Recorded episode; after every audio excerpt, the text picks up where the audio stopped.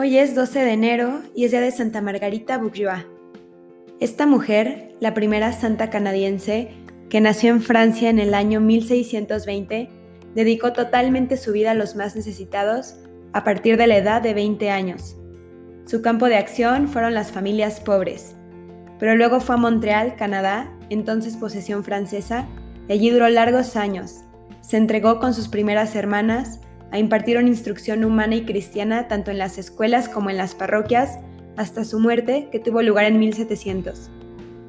En una época en donde no se concebía religiosas que vivieran fuera de la clausura de los conventos, Margarita, animada por la certeza del llamado de Dios, fundó en Canadá la primera congregación femenina sin clausura de la historia de la Iglesia, la Congregación de las Hermanas de Nuestra Señora de Montreal.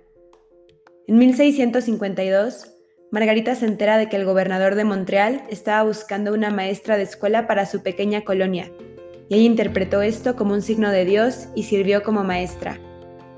En 1657 inauguró una escuela de Montreal que poco a poco va recibiendo más alumnos. Como ya no podía darse abasto y le preocupaba también la educación de los niños indígenas, regresa a Francia por ayuda.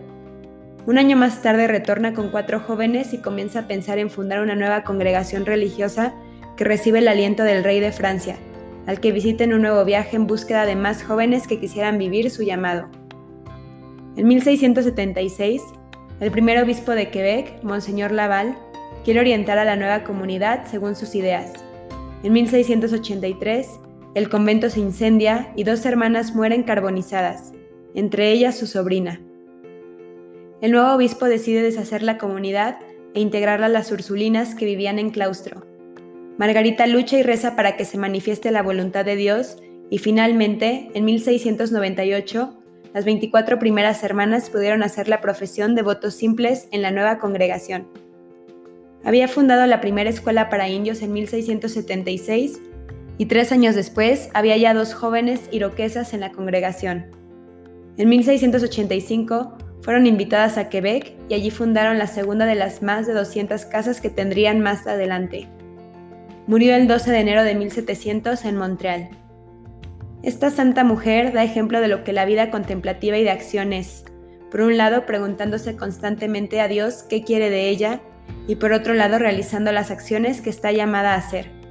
Pidamos a Dios esa gracia, que entremos en comunión con Él para saber qué quiere de nosotros y que no tengamos miedo de hacerlo nunca. Amén. Santa Margarita Bourgeois, ruega por nosotros.